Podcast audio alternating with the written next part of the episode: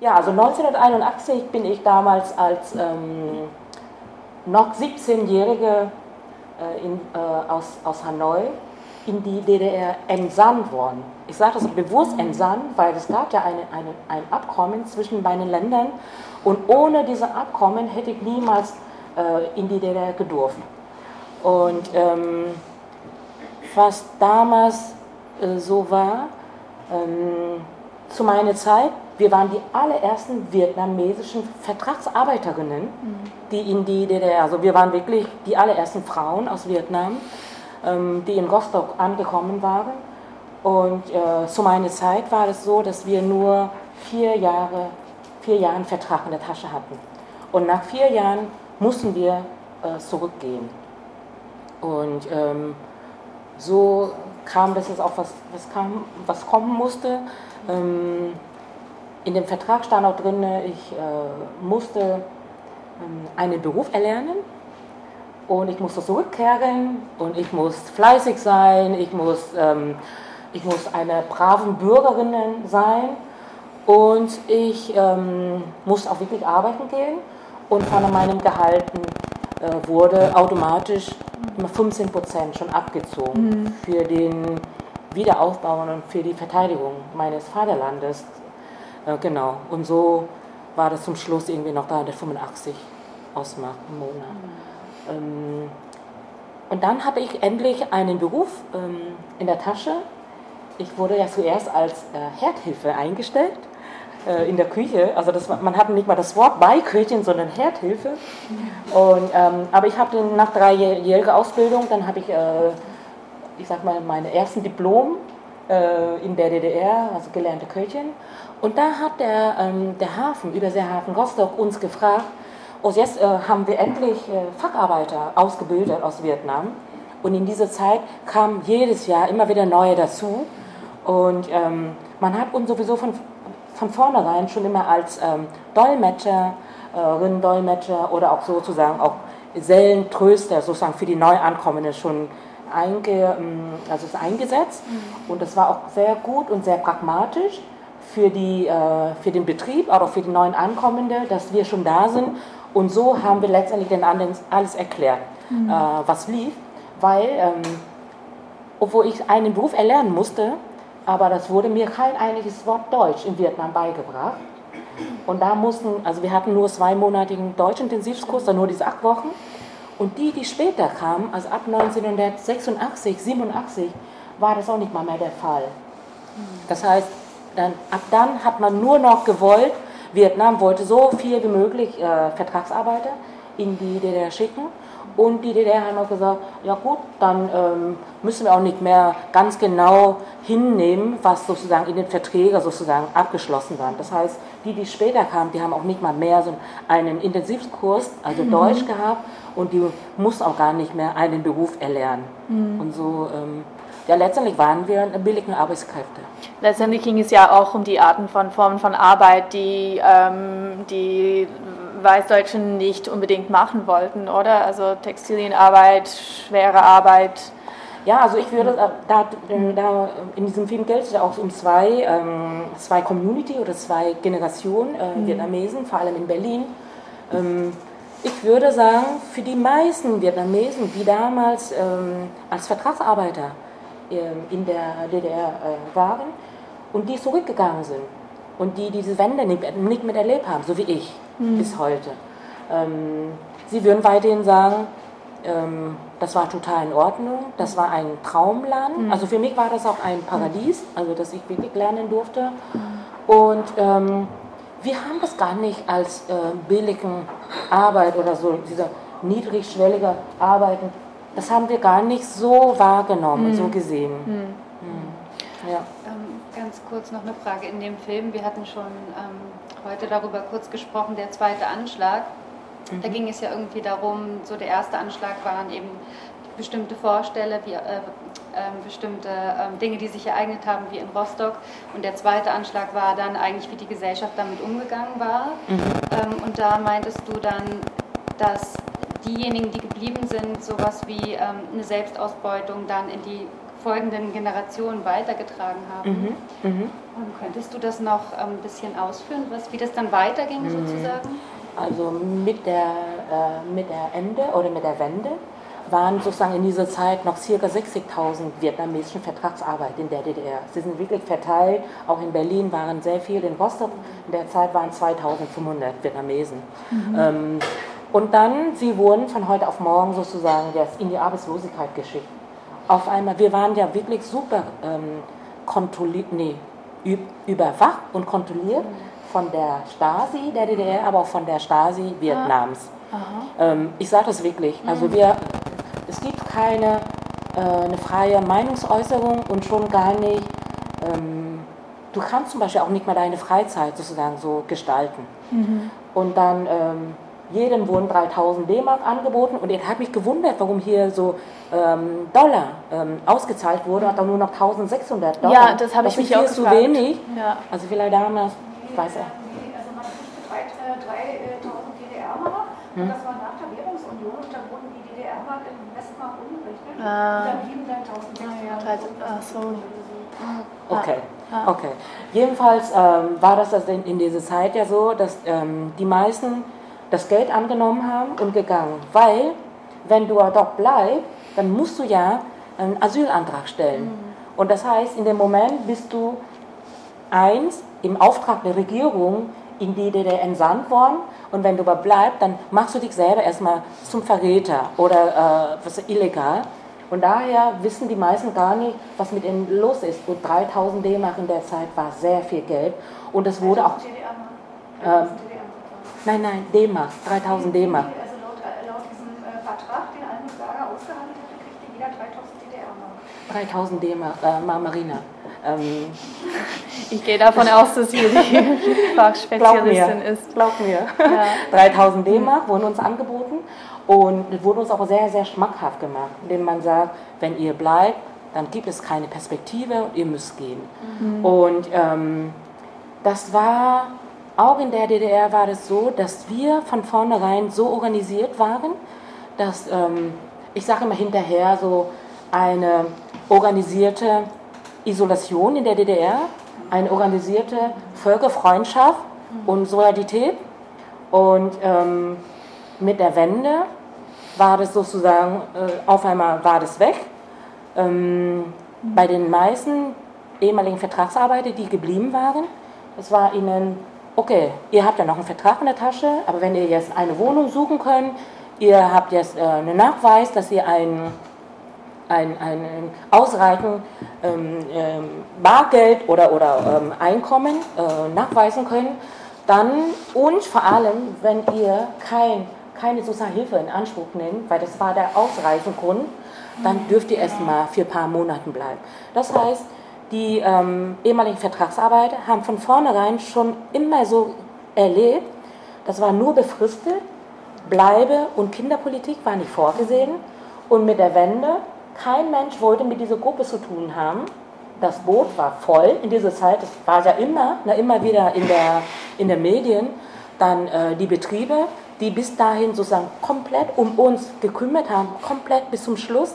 Wir waren sozusagen, wir haben keine eigene Stimme sondern über uns wurde immer über Dolmetscher, ähm, Parteisekretär, also alle vietnamesischen Männer, die sozusagen für uns gesprochen haben. Mhm. Und auf einmal ist es nicht mehr. Dann ging das los, es gab welche, also auch ehemaligen Ausländerbeauftragte ähm, äh, von Brandenburg, also Almut Berger, die hat das in bunten Tische immer versucht, Rechte für uns, für ehemalige Vertragsarbeiter zu erkämpfen. Und dann gab es manchmal sogar solche absurde äh, Vorschläge ja, was machen wir jetzt mit der, äh, mit der Vertragsarbeit in der DDR?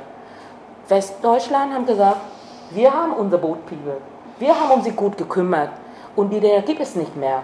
Und ähm, also wir müssen jetzt äh, nicht diese, diese Politik, also Ausländerpolitik für die ehemaligen Vertragsarbeiter irgendwie verwenden. Dann, na, was machen wir denn mit denen? Okay, manche sind vielleicht schon sechs Jahre, schon in Deutschland, manche sind schon vier Jahre. Mhm. Vielleicht machen wir genauso wie mit der Währungsunion.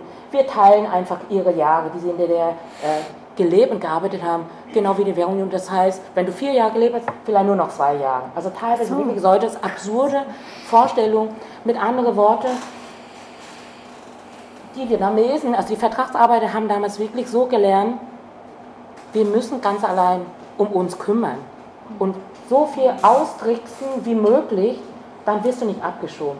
Und daher, Anfang der 90er Jahre, das haben meine Landsleute in Rostock, wirklich so wie im Film, so ein Hocker äh, aufgestellt auf, der Straße, dann haben sie Zigaretten verkauft. Und wenn eine Kundin oder ein Kunde gesagt hat, bekomme ich auch noch eine Quittung, dass ich das bezahlt habe, dann haben sie das wirklich eine Quittung rausgeholt, dann haben sie, das, haben sie, das, haben sie wirklich ausge, äh, ähm, also ausgehändigt, solche Quittungen.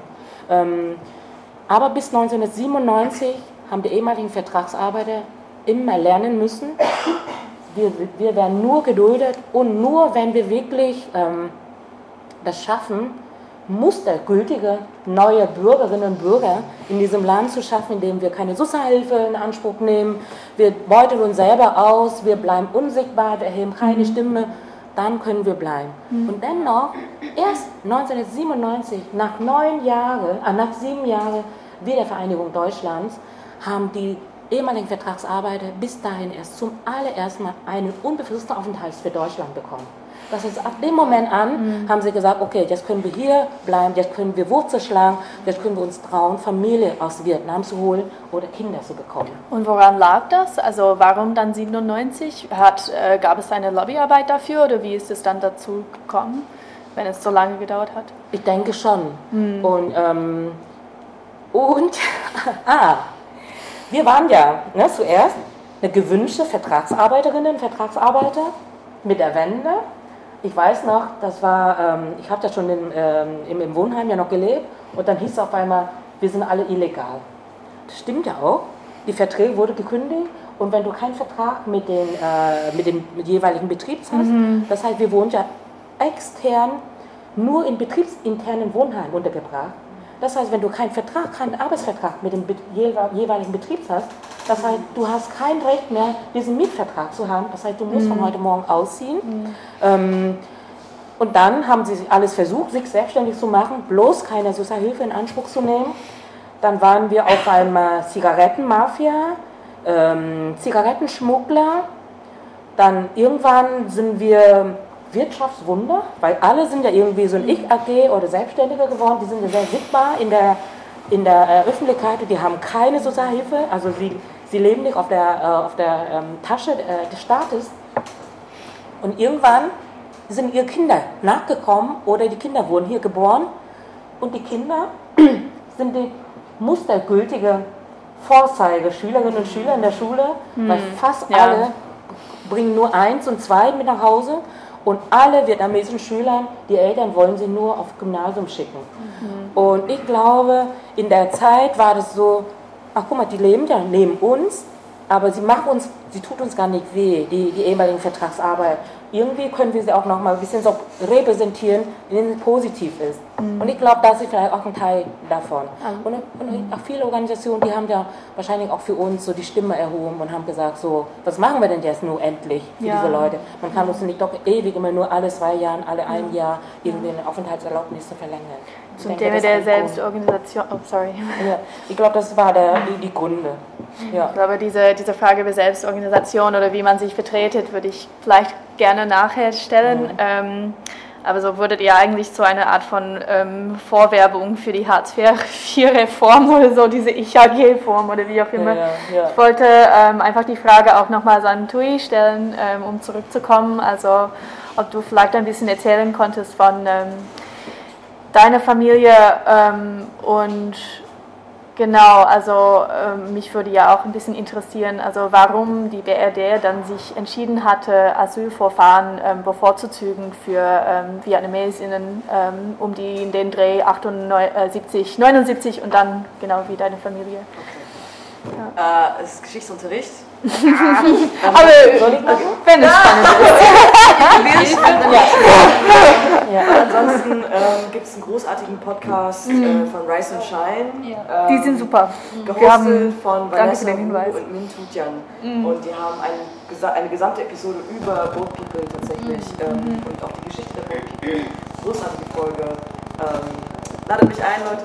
Ähm, genau.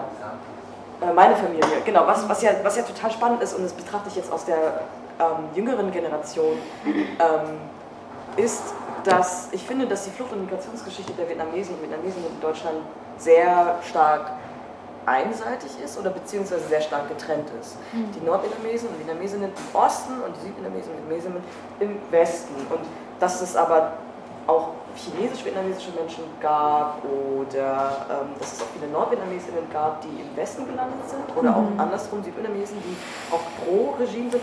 Ähm, das wird immer so ein bisschen so, das ist kompliziert, so, das wird so ein bisschen und ähm, dementsprechend bin, bin, ich auch mit dem Bild, Weltbild, also aus der, auf, der, auf der ähm, deutschen Seite so aufgewachsen ist, als meine Familie tatsächlich ähm, von Kreuzberg nach ähm, Schöneweide gezogen ist, äh, Anfang 2000, ähm, war ich die einzige vietnamesische Person, deutsch-vietnamesische Person in der Schule. Und meine Klassenlehrerin ähm, sagte so, wow, Vietnamesen sind toll, ihr habt mit Bambusstöcken die Amerikaner verjagt und äh, gut gemacht. Und, und, ich war so, was haben die gemacht? Also ich hatte gar keine Ahnung davon, weil ich wie gesagt nur die eine Hälfte kannte und das ist die meiner Familie. Die sind 84, 85 nach ähm, West-Berlin gekommen, ähm, nachdem es ähm, sehr viele äh, nachdem sehr viel mediale Aufmerksamkeit ähm, in Deutschland zu dem krassen Elend ähm, genau, mhm. Aufmerksamkeit ist dem gewidmet worden. Und es gab krasse Bilder von äh, des Krieges, der Flucht. Und äh, in der BED hat man, an, Rupert Neubedeck war derjenige, genau, der ähm, die Cap Anamur nicht gegründet hat, aber schon, mhm. hilf mir mal, Cap Anamur, das ist so eine Hauptformation, genau, so ein Schiff. Mhm. Die haben laut meinen Notizen 11.300 Geflüchteten gerettet, was eine unheimliche Aufgabe gewesen sein müsste. Absolut. Ja. Vor allem durch Spendenaktionen, soweit ich ja. weiß, und kaum staatliche Unterstützung. Ähm, ja, ist die Kap Anamur sozusagen losgezogen über das südchinesische Meer und hat unter anderem meinen Onkel ähm, gerettet und ähm, genau, nach Berlin gebracht. Und dann ähm, hat es noch ein paar Jährchen gedauert, bis der Rest meiner Familie sozusagen mhm. auch sind sozusagen unter der Klausel der humanitären Flüchtlinge mhm. aufgenommen worden, was bedeutet, dass wir direkt Asyl bekommen haben, direkt Dolmetscher, direkt Unterkünfte, direkt also Sprachunterricht. Ähm, das ging sehr schnell. Ähm, ja, und meine Familie hat direkt eine Wohnung in Rudo bekommen für sieben Personen und ähm, meine Mutter konnte direkt eine Ausbildung starten und ist seitdem immer noch in der gleichen Firma.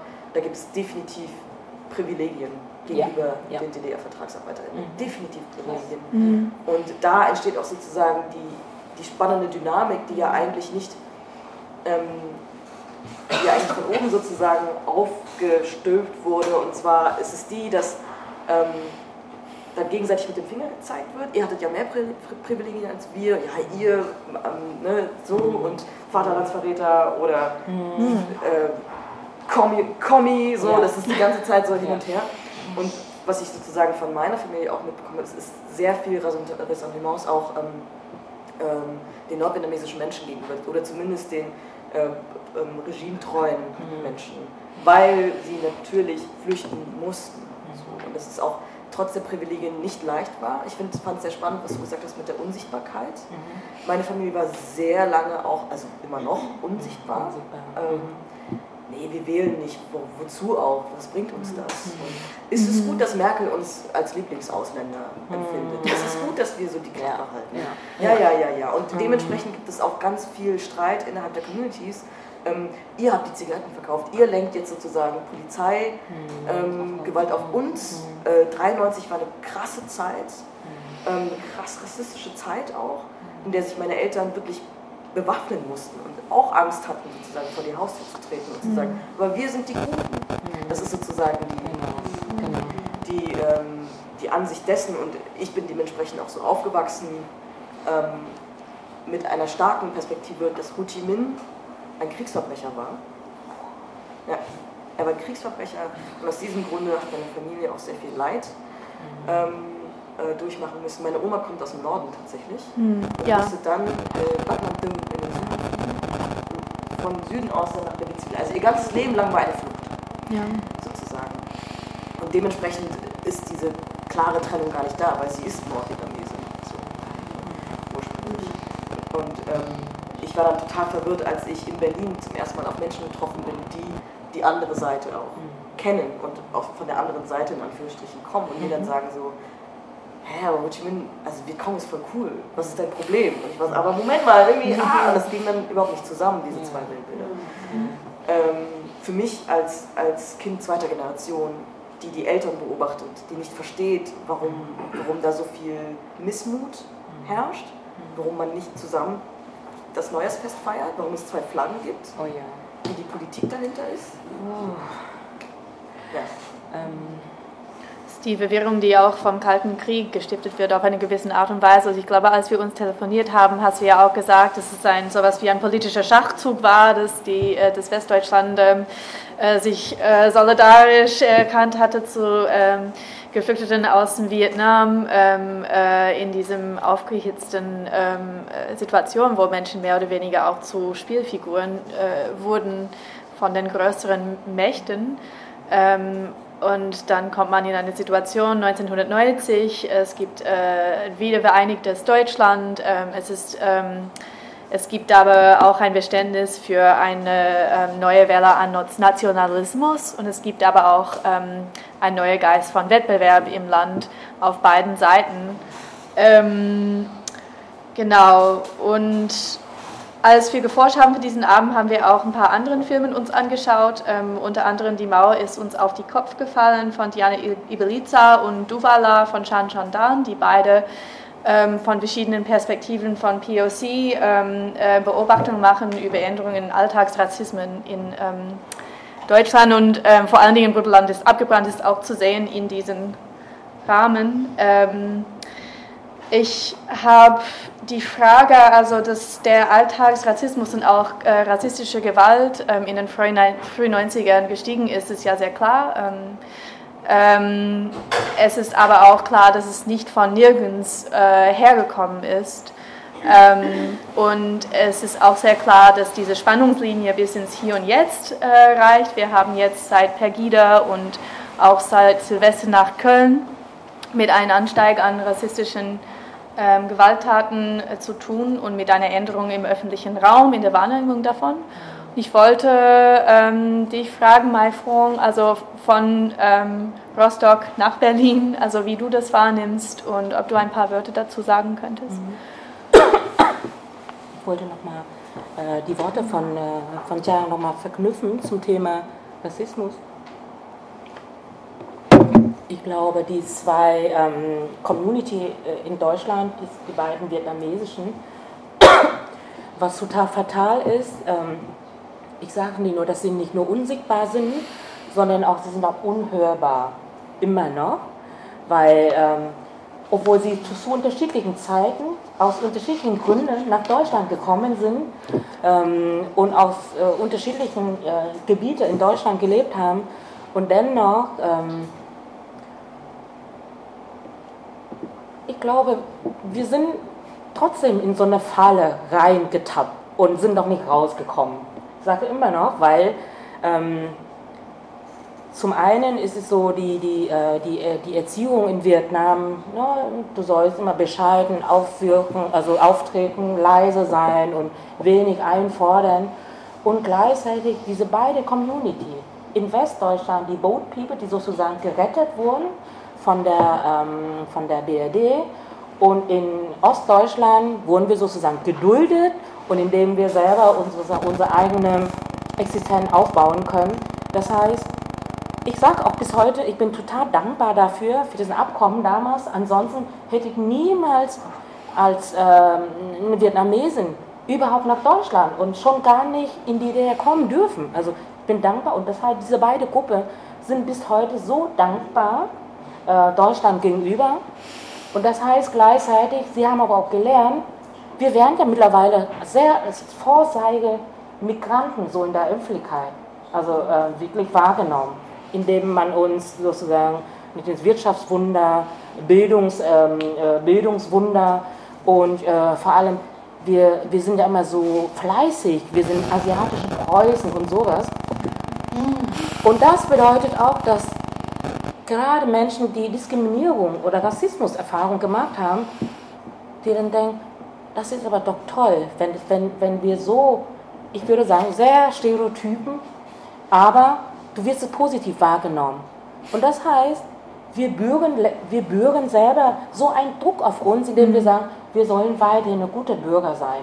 Und gute Bürger heißt, sei fleißig, sei unsichtbar und stell keine Forderung.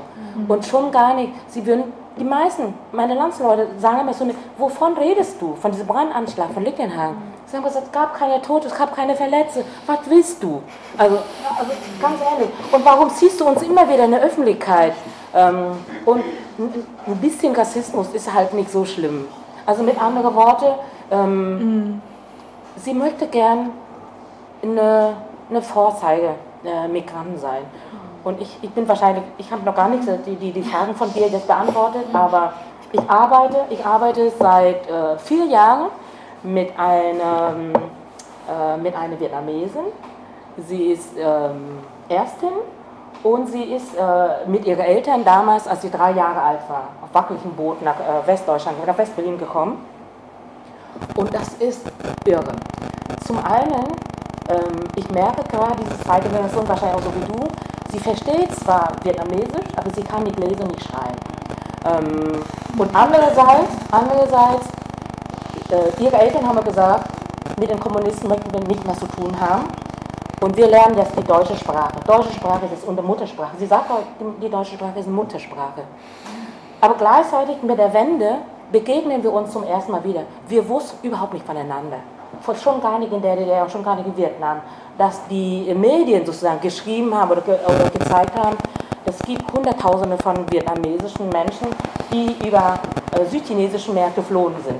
Mhm. Das heißt, mit der Wende begegnen wirklich zwei ehemaligen Feinde aufeinander und auf einmal äh, sagen wir, ah, das gibt die doch in Westdeutschland. Wir wussten gar nicht. Und umgekehrt, für die äh, ehemaligen Boat People, vor, allem die Generation von deinen Eltern oder von, äh, von meiner äh, genau, von meiner Mitarbeiterin oder Mitstreiterin, glaube ich, das ist wirklich total ein Schock. Und sie haben wirklich gesagt, wow, wir haben gedacht, wir haben es geschafft, wir sind weit weg von denen und jetzt begegnen wir unsere Feinde wieder. Das heißt, sowohl in meinem Training nehmen auch, äh, nahmen auch äh, äh, zweite Generation ähm, der Bootpipe teil und auch so diese, diese Mitarbeiterin von mir. Aber zu Hause würde sie niemals erzählen, dass sie mit mir zusammenarbeitet. Und wir sind wirklich seit vier Jahren, vor allem in diesem Jahr arbeiten wir sehr eng zusammen. Und langsam, wenn ich ein bisschen rumbohren, dann sagte sie dann schon, ähm, dann hat sie doch ein bisschen erzählt, weil ähm, wir sind sehr, sehr oft und sehr lange unterwegs. Und dann haben die Eltern trotzdem immer noch gesagt, pass trotzdem auf. Pass hm. trotzdem auf, was du da machst. Und immerhin, also wenigstens ihre Eltern sind bestimmt sehr regimetreu gewesen, weil ansonsten hätte sie nicht kommen dürfen. Und vor allem, die sind bestimmt ganz doll kommunistisch. Und äh, also ist ja dieses Misstrauen, ist noch sehr, sehr viel da. Und gleichzeitig merke ich aber diese, diese, diese Sehnsucht, weil sie werden das gleichzeitig entweder als Zigarettenverkäufer oder, äh, keine Ahnung, als Vorzeigemigranten, obwohl die sagen, wir sind doch aber Deutsche, wir sind keine Vietnamesen ja. mehr. Aber du wolltest das erkennen, Genau, oder? genau, also, sorry. Ich rede das auch so viel euch. Gerne. Weil das ist, ähm, ich glaube, da sind zwei Ebenen, die, mhm. die, wir trennen müssen. Das eine ist ähm, das Leben jetzt in der Diaspora und ja. sozusagen, was damals passiert ist während ja. der Flucht. Ja. Und ich finde es immer so schwierig zu sagen, ja, die waren auf dem Boot und dann, das war absoluter Horror. Menschen sind gestorben an ähm, Piraten, Vergewaltigungen, Kannibalismus, sie sind ertrunken. Ähm, es war ab, also es, es, ist, es sind unvorstellbare, unvorstellbare Traumata passiert. Weswegen es auch für mich sozusagen als Kind total schwierig ist, überhaupt mit irgendjemandem aus der älteren Generation zu sprechen, weil keiner es wagt, diese Erfahrung nochmal in den Mund zu nehmen. Weil es hier auch keine psychologische Betreuung dementsprechend gibt. Es gibt, man, also wie geht man damit um überhaupt? In einem fremden Land, in einer fremden Sprache, einem Kind eine, ne, eine fremde Sprache beizubringen, damit es eines Tages Juristin oder Ärztin wird. Wie gehen wir eigentlich damit um, komplett entwurzelt zu sein? Und dieses tiefe, diese, dieser tiefe Schmerz ähm, in der Generation, der zieht sich natürlich auch weiter, indem wie wir dann uns hier auch navigieren. Also wie überleben wir eigentlich in diesem System, was uns eigentlich gar nicht will. Mhm. Von Anfang an. Wie überleben wir? Und dementsprechend kommen natürlich typische Stereotype auf. Ne? Wir wollen bloß nicht wie die Zigarettenverkäufer sein und es ist okay, die guten, was ist dementsprechend auch so toxisch und so gefährlich, ja. ähm, sich auf dem Wirtschaftswunder oder dem Einzelkind zu beruhen, weil es stimmt einfach so nicht. Es stimmt einfach überhaupt nicht so. Aber natürlich ist da auch der Druck da, der Eltern, mir, also meine Eltern mir gegenüber zu sagen, musst perfekt Deutsch können, du musst einen Abschluss haben, du musst, mhm. ne, ne, da, weil du musst all das haben, was wir dir sozusagen ermöglicht haben, damit du nicht in die gleiche Lage kommst wie wir. Mhm. Mhm. Und das ist das, was so herzzerreißend ist für mich. Ich würde gerne verstehen, woher das kommt. Aber da ist die Sprachbarriere. Ich, mein Vietnamesisch ist nicht so gut, ihr Deutsch ist nicht so gut. Wir können auf emotionaler Ebene gar nicht wirklich miteinander kommunizieren. Und, und dann natürlich auch sozusagen ne, der Versuch, sich anzupassen, still zu sein, ähm, ist eine Überlebensstrategie. Ja. Ähm, und kein Verhalten. Und kein Verhalten. Mhm. Meine Oma ist das komplette Gegenteil von still und devot. Und, und das wollte ich auch mit jedem Film auch zeigen. Die ist laut, die ist anstrengend, die ist Power. Die ist alles andere als dieses typische vietnamesische Klischeebild. Und, und das war mir total wichtig, weil ich kenne das gar nicht so. Mhm. Ähm, und ich habe auch immer vielen geschrieben in der Schule, deswegen kenne kenn ich das gar nicht mit, mit diesem Leistungsding oder dem, was sozusagen medial als Klischee vietnamesisch oder deutsch-asiatischen Menschen aufgedrückt wird. Und mhm. deswegen sage ich, das ist gerade gefährlich, weil ich merke jetzt, was diese Stille mit uns gemacht hat. Ähm, oder mit mir gemacht hat, also Menschen aus meiner Generation. Das macht, dass wir weniger verstehen. Das macht, dass wir ganz schnell in Kategorien gesteckt werden. Das ja. macht, dass wir sowieso auch wieder mit Alltagsrassismus konfrontiert werden. Ähm, dass immer wieder Leute kommen und sagen, ah ja, hier, komm. Also ne, diese ganzen Klischees, die werden jetzt immer noch wieder aufgedrückt. Und, ähm, ähm, und dem merke ich gerade, da meinst du, da ist gerade diese Sehnsucht und da ist gerade diese Spannung, dass beide Seiten wieder zusammenkommen, auch von der jetzigen, also meiner Generation, zu sagen, wir wollen verstehen und dem ganzen Chaos irgendwie einen Sinn geben, was unsere Eltern uns mit Wörtern nicht erklären können. Aber die können das mit Reis und Maggi. Die machen das, indem sie uns vorlesen, die machen das, indem sie uns Kleinigkeiten zeigen so Plastiktüten waschen und aufhängen. So all diese diasporischen Sachen sozusagen, ja, ja. die ich nicht kenne, wenn ich in Vietnam wäre. Also ich, also ich habe nie da gelebt, ich weiß nicht, wie es ist. Wenn ich da bin, dann bin ich ganz klar Europäerin. Wenn ich hier bin, bin ich ganz klar nicht Europäerin.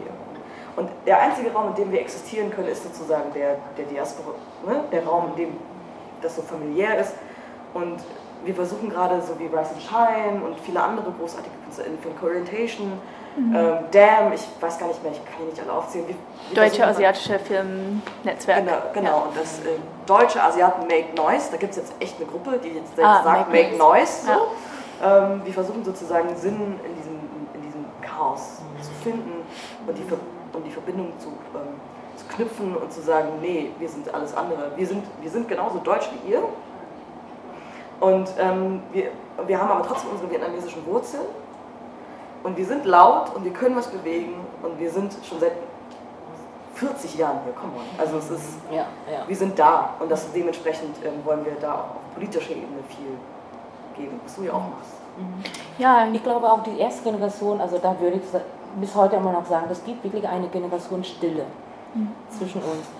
Ich merke das auch in meiner Beratung und äh, wenn ich so, also du hast ja selber auch gesagt, und diese, diese Mitarbeiterin, die, die hat auch gesagt, ähm, ich kann, ich, ich traue mich nicht, meinen Eltern ähm, solche Fragen zu stellen. Die sollen mir mal erzählen und so, obwohl sie selber auch Mutter geworden ist. Aber das wird einfach ja, in der Familie nicht gesprochen. Kann ich irgendwie auch verstehen. Ne? Mhm. Aber dann mag entweder depressiv oder mag dich richtig krank oder mag dich wütend. Mhm. Ne? Und der Mittel des Films ist dann eigentlich eine Art ähm, und Weise, diese Brücke zu, ähm, über, zu, zu kreieren, oder? Also so, so, so verstehe ich das auf jeden Fall auf eine sehr persönliche und ehrliche Ebene. Ähm, ja, die Frage habe ich mir überhaupt nicht vorher überlegt, aber hat deine Oma den Film gesehen und wie hat sie darauf ja. reagiert? äh, sie hat den gesehen, sie hat sich kaputt gelacht. Ja. Äh, und dann so, haha, dein Vietnamesisch ist echt scheiße. Und, ähm, Ich war auf der Premiere in, in Berlin Ja. und fand das so schön und wollte direkt den nächsten Film drehen. Oh. Und hab gefragt, wann der Oscar kommt und ich so, Oma. ja, also wollte direkt weitermachen. Ja, Ja.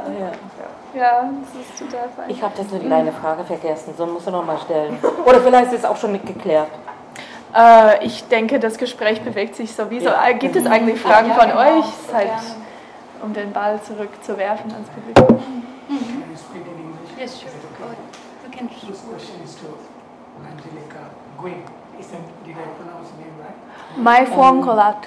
Ja, ich heiße Mai Fung. Ich bin keine Filmemacherin, ne? Können wir das sagen? I can explain. So we showed two films, um, and Angelika Nguyen was the filmmaker of the first, um, but she is not here tonight. She could not come.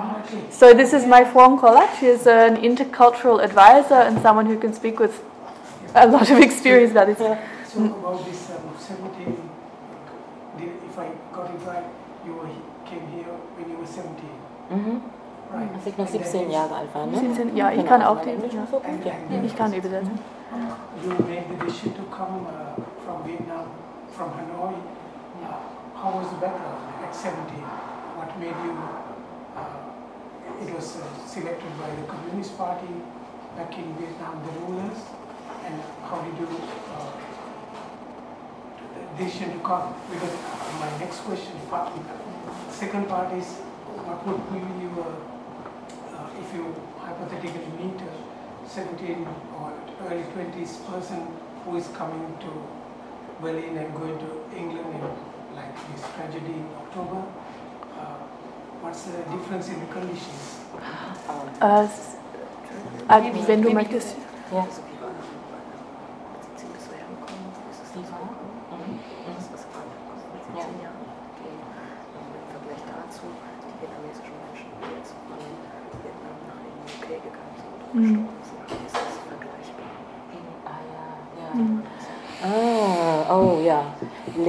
Sind Sie, sind Sie Engländer? That? Are you British? She said. She's asking if you were no, from. I, I, I come Oh. from Sri Lanka. Mm. Ah ja, okay.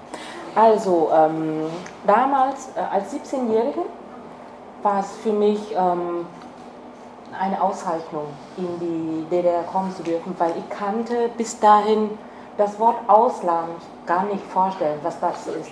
Das heißt, zum ersten Mal war es für mich ähm, mit dem Ende des Vietnamkriegs in Vietnam ähm, konnte ich sozusagen erst die Familie meines Vaters, die auch aus dem Südvietnam stammen, sozusagen kennenlernen. Und zum ersten Mal durfte ich sozusagen im Flugzeug sitzen und fliegen. Jemand muss das vielleicht für ihn übersetzen. Ähm, Can I can I do it? Maybe I will just do it quickly because it's easier. Um, it takes a lot of time. Oh. Yeah, have you, have you tried? it's not a problem. Yeah? I will make a quick version. um, uh, so when my father was 17, it was an Auszeichnung. It was an exciting thing to be able to come here. She didn't know what it was to sit in a, an, an airplane. Her whole family didn't know what it was to be overseas. So it was a very exciting experience. Ist okay, wie ich übersetze? ja, ja. Please, du kannst auch gerne But the ergänzen. Mm. is, Ja, sie macht, she's not finished. I just wanted Genau, to. genau. the question is Also, about Ah, und äh, was für den Auswahlprozess wollte er auch wissen. Lange. Eine lange Antwort muss ich erst machen. It's a Also. long answer. Ähm, wir wurden wirklich so kontrolliert, dass wir gesundheitlich wirklich ähm, fit sind. Das heißt, Männer müssen bestimmte Größe haben, bestimmte äh, Gewicht haben und so ist es bei Frauen. Und wir dürfen keine Krankheit haben, keine, schon keine, Behinderung oder chronische Krankheit. Ähm, dann, ähm, ja, und wir mussten unterschreiben, dass wir im Auftrag der Regierung wirklich ins Ausland zu gehen und freiwillig für den Wiederaufbau und für die Verteidigung des Landes sozusagen. Also, du bist, du musst arbeiten, aber du sollst freiwillig unterschreiben, dass du jeden Monat so und so viel Geld ähm, an die Regierung äh, zahlt. Ja? Äh, vietnamesische Regierung. Genau, Ja. genau. Okay, so Ähm, um, I, just very quickly, because otherwise I Das wurde übersetzt. Wurde Ah, übersetzt. okay. Und das bedeutet, ähm, Sorry.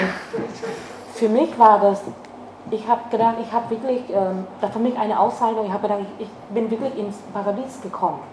Weil äh, zum ersten Mal sah ich wirklich weiße Menschen, weiße, große Menschen, riesengroße Häuser. ähm, das war für mich alles so anders und exotisch. Ich kannte bis dahin, ich kannte bis dahin gar nicht. Ja, also heute würdest du das nicht. Aber damals gab es kein Internet, kein, kein E-Mail, kein Facebook, weißt du? ja, genau. Nur diese Blühenlandschaft, das wusste ich noch von der DDR. Ähm, genau, also, aber ich glaube auch, ich war damals ja noch 17. Und das heißt, ich durfte nur kommen, weil meine Mutter Funktionärin in der Kommunistischen Partei war. Weil ähm, normalerweise sollen ja nur die Männer kommen. Und die Männer, das heißt die, die nach dem, ähm, nach dem Kriegsende sozusagen auf einmal, die sonst jahrelang nur im Krieg zu dienen haben, die sind jetzt auf einmal da. Und Vietnam war, also das Land war total zerstört und äh, man hat überhaupt gar kein Einkommen und so hat die Regierung wahrscheinlich auch so gewollt und gesagt, okay, wir haben so viele Menschen und wenn sie einfach im, im, im, im Land bleiben, es kann sein, dass irgendwann Unruhe kommt und so schicken wir sie lieber hinaus in die Welt und unter der Deckmantel äh, internationaler Solidarität. Ja, genau. Und äh, zu den 39 ähm, Vietnamesen, die jetzt äh, in, Ita ähm, in, in, in, äh, Großbritannien gestorben sind, ähm, manche von ihnen waren sogar monatelang hier in Berlin, haben mhm. hier in mhm. Berlin gelebt. Mhm. Ähm, das ist auch auch nochmal eine neue Gruppe, die mit der Wende sozusagen jetzt auch nicht nur nach äh, England, sondern auch nach Europa und vor allem nach Deutschland gekommen sind. Wir sagen das sozusagen ähm, eingereisten Asylbewerber aus Vietnam. Das heißt, das sind entweder ehemalige Vertragsarbeiter aus den Ostländern ähm, wie äh, Russland, Polen, weil da waren die vietnamesischen Vertragsarbeiter auch, ähm, JSSR oder ähm, vor allem aus dem äh, Mitte Zentralvietnam. Das sind diese Gegend, wo die meisten 39 Menschen herstammen. Da ist ein, eine Gegend, wo es wirklich sehr, sehr, sehr arm ist. Ja?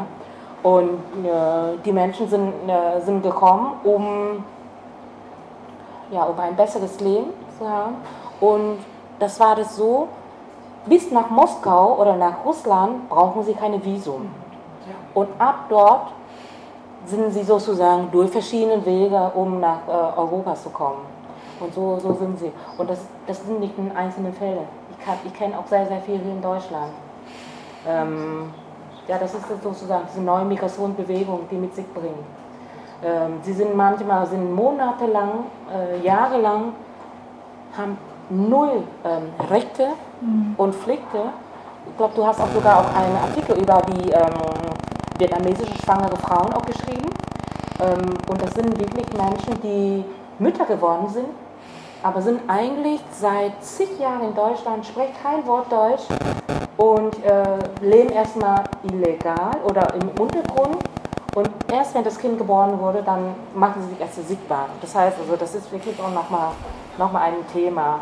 Nicht nur ehemalige Vertragsarbeiter, Boat People, sondern auch noch, äh, noch diese Gruppe. Die machen ein Drittel der der Vietnamesen in, in Deutschland aus. Wobei als Betragsarbeiterinnen ankam, also äh, genau, geprüft wurden, bevor sie äh, kommen, äh, kamen, gekommen sind, ähm, durften sie auch nicht schwanger sein, oder? Und es wurde auch krass kontrolliert, also ähm, dass, äh, dass es nicht dazu käme, dass man schwanger wird, beziehungsweise wenn man schwanger wird, wird man dann also müsste man dann ähm, mit den Konsequenzen leben, dass man abgeschoben werden könnte oder dass man 8000 Euro mhm. Erlösegeld bezahlt, dass man, äh, Euro, äh, äh, äh, ja, Osma, genau, Osma. Mhm. bezahlt, dass man bleiben darf, oder? Ja. Ähm, so war das, aber die, mhm. die äh, Geschichte wiederholen sich. Mhm. Also ähm, zurzeit äh, biete ich äh, interkulturelles Training in Vietnam mhm. für die äh, Mitarbeiterinnen und Mitarbeiter im Gesundheitsbereich, weil ähm, Pflegekräftemangel. Das heißt, gerade in Berlin, in etlichen Kliniken arbeiten mittlerweile 400 ähm, vietnamesischen Pflegekräfte oder angehende Pflegekräfte. Und, ähm, und dann denke ich, das ist total verrückt.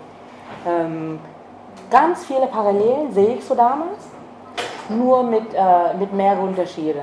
Zum einen, sie muss auch gesund sein und sie müssen auch ein bestimmten Alter nur haben, also zwischen 19 und maximal 27. Sie müssen ledig sein.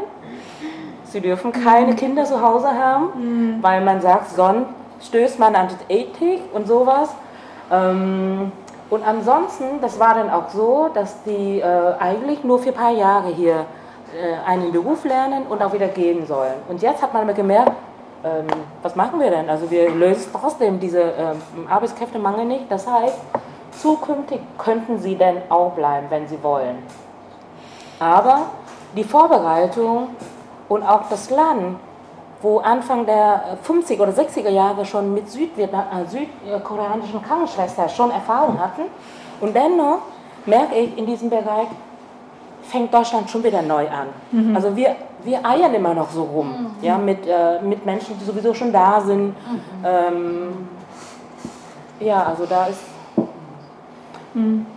ja. die, die Geschichte wiederholen sich. Also und das ist halt nicht nur eine Frage von, ähm, also eine feministische Frage, also wie wird mit Frauen und deren Körpern umgegangen und deren Arbeitskraft, deren Arbeit, sondern auch eigentlich eine Frage von ähm, Rassifizierung, also wie geht man mit Arbeitskräften aus anderen Ländern um, ähm, inwiefern werden die ausgebeutet, inwiefern gibt es dann diese Kontinuitäten, die halt über eine Regime in den anderen dann hinaus laufen und wie kann man ähm, etwas darüber machen, damit es ähm, in der öffentlichen Diskurse auch ankommt, dass, ähm, dass diese Kontinuitäten existieren. Und ja, also vielleicht ist es auch etwas narzisstisch von uns, weil wir Künstlerinnen sind, ähm, fragen wir uns, wie können wir das machen als Künstlerinnen oder wie können äh, vietnamesische Künstler, also oder wie kann man zusammenkommen oder doch nicht, also wann hat es dann auch keinen Sinn. Aber ähm, so, also wir haben kurz vor der ähm, Veranstaltung miteinander gesprochen, ähm, weil ich habe heute ähm, äh, gesehen, äh, dass es in Rostock-Lichtenhagen seit 2017, 17, hast du gesagt, ähm, fünf Denkmäler gibt über ähm, die äh, sich erinnern an den Ausschreitungen von August 92. und die Genau, also das sind so fünf Stationen, wo verschiedene Körperformen sozusagen sichtbar sind. Ähm, die sind interaktive Skulpturen. Ähm, ich wollte dich fragen, äh, oder ich wollte dich fragen, ob du nochmals einfach deine Meinung darüber sagen könntest. Und dann habe ich noch eine Frage für dich. Mhm. Ähm, wir haben damals nach diesem Brandanschlag den Verein gegründet. Und ähm, der Verein heißt Sien Hong. Sien Hong ist ein historischer Ort in Vietnam und äh, wenn man wirklich in Vietnam sozusagen aufgewachsen ist und die Schule, also in Vietnam besucht, dann weiß man, das ist so, so ein Widerstandkämpferort.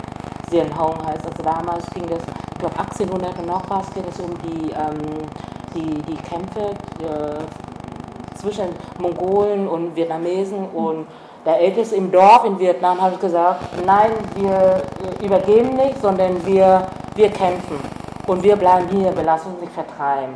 Und wir bringen erstmal Kinder und, und ältere Menschen erstmal ähm, in Sicherheit, aber Männer bleiben im Dorf und wir kämpfen. Und wir haben die auch besiegt. Und daher hat, ähm, wir haben ja, wir haben uns dann nicht äh, vertreiben lassen nach diesem Brandanschlag und deswegen haben wir den Verein gegründet, aber noch mit dem Zusatz, weil wir gesagt haben, na Sienhong weiß jeder, Zahn um Zahn, Auge um Auge, also richtig, wieder, wirklich sehr, sehr radikal. Und dann haben wir gesagt, okay, dann gemeinsam unter einem Dach. Und das Logo des Vereins heißt auch gemeinsam unter einem Dach. Ähm, der Verein wurde gegründet und ich muss auch ganz ehrlich sagen, ähm, ohne diesen Brandanschlag hätten wir wahrscheinlich nicht mal einen Verein gegründet. Das ist gar nicht gewollt, äh, sowohl in Vietnam als auch in der DDR, dass wir uns wirklich selbst organisieren und schon gar nicht irgendwie Gewerkschaft oder in Verband. Also wir mussten alle in den Gewerkschaft, Deutschen äh, Gewerkschaftsbund antreten aber äh, wenn du selber das irgendwas organisieren, weil Vietnam bis heute immer noch sehr sozialistisch äh, geprägt ist. Und das heißt also, sowas wurde überhaupt nicht äh, geduldet und könnte sein, dass du Ärger bekommst. Aber deswegen, durch diesen Brandanschlag haben wir diesen Verein gegründet, mit, äh, mit etlichen Deutschen zusammen. Dann äh, war das jedes Jahr immer zum Jahrestag, also im August, diese besagten äh, fünf Tage im August, dann bekamen wir sehr, sehr viel Aufmerksamkeit. Und gleichzeitig bekamen wir aber auch Druck von außen. Gesagt, so, nun sag doch mal was, ihr als ehemaligen Opfer, was wollt ihr? Und dann kamen immer solche Sachen, so, muss aufgearbeitet werden, müssen in der Öffentlichkeit. Und diejenigen, die das wirklich überhaupt nicht wollen, das sind die vietnamesischen Betroffenen von damals, mhm. die gesagt haben, wir wollen keine, äh, in, in Lickenhagen, also in dem Haus, wo ich auch fast zehn Jahre gelebt habe, da sollte, war auch überlegt, äh, so, ein, so ein Gedenkstein, eine Gedenktafel.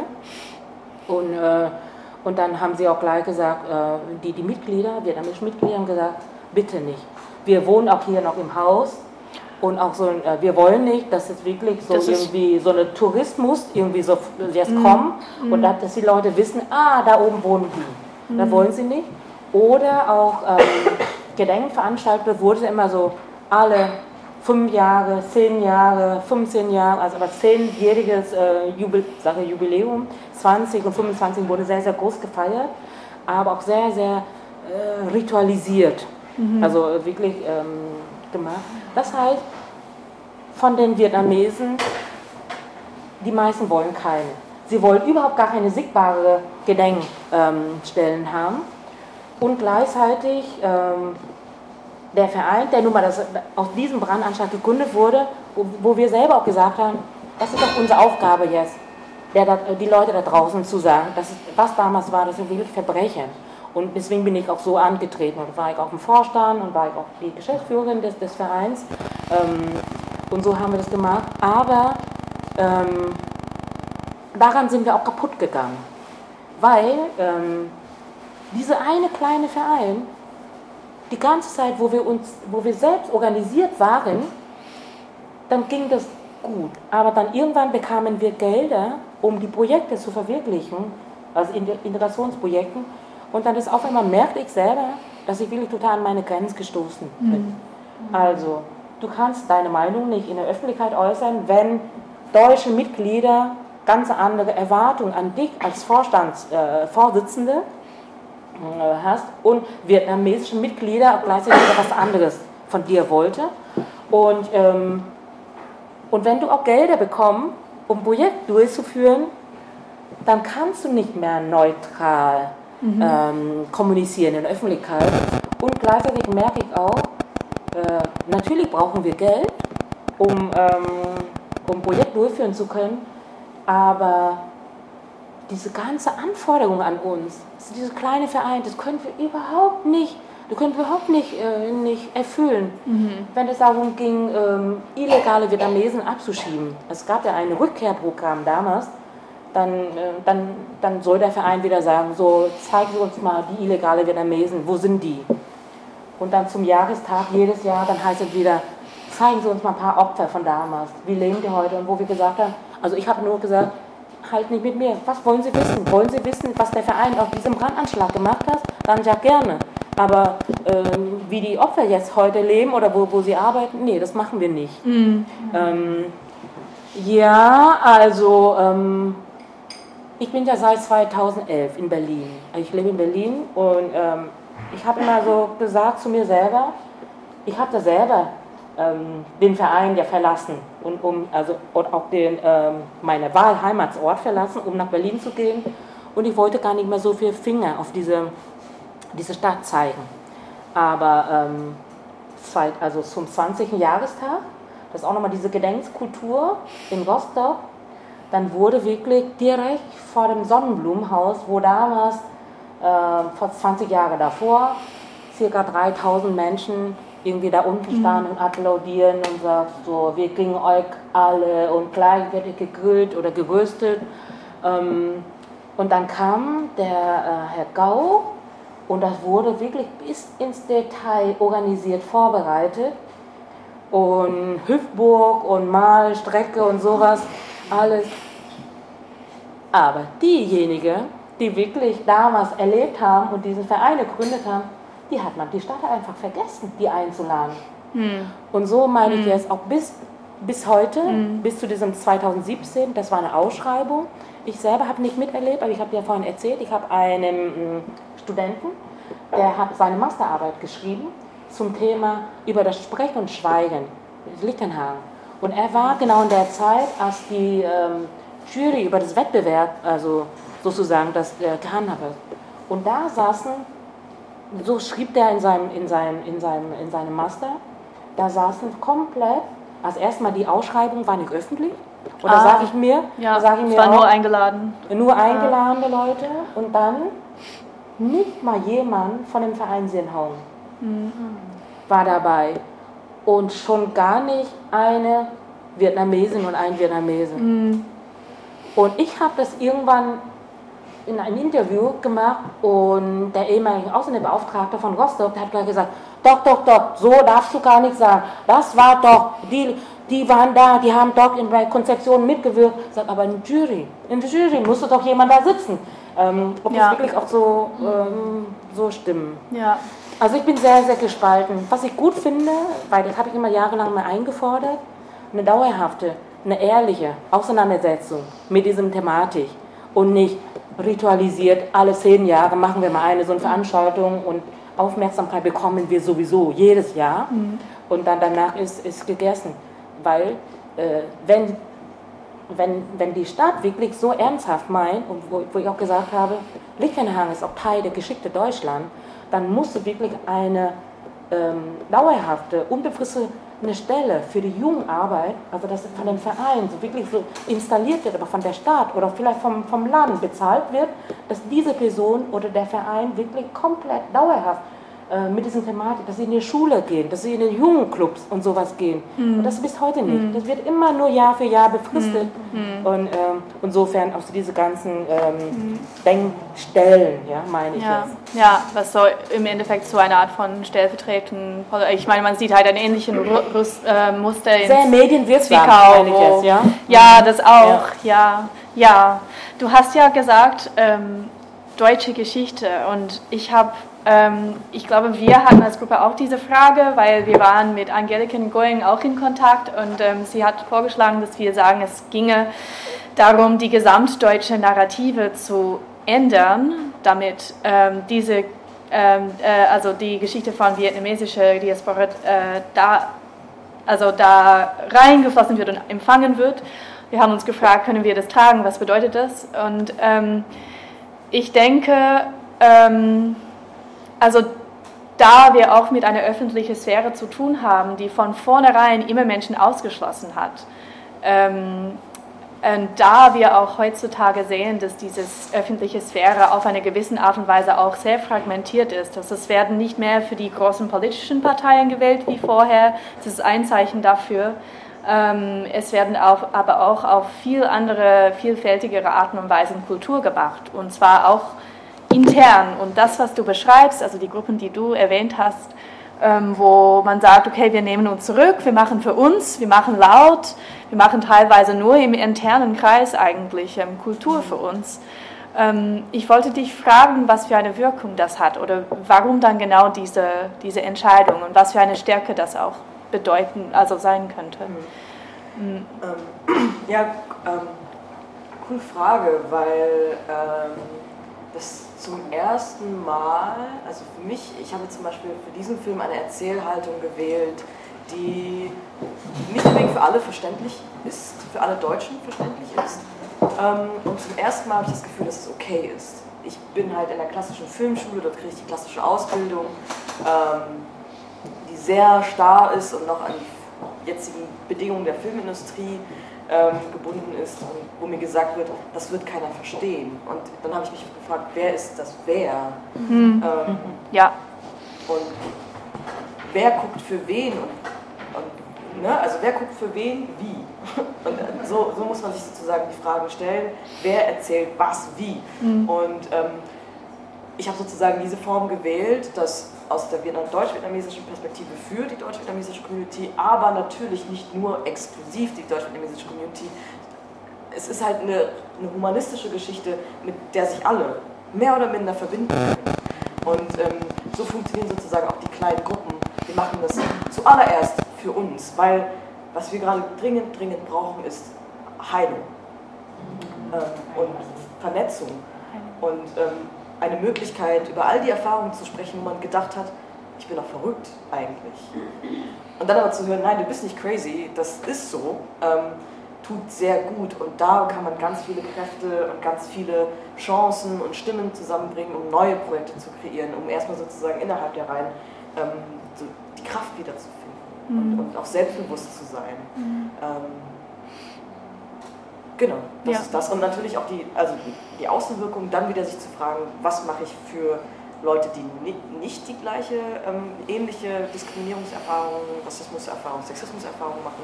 Wie geht man daran und wie geht man damit um? Ähm, das ist auch hart, sehr hart.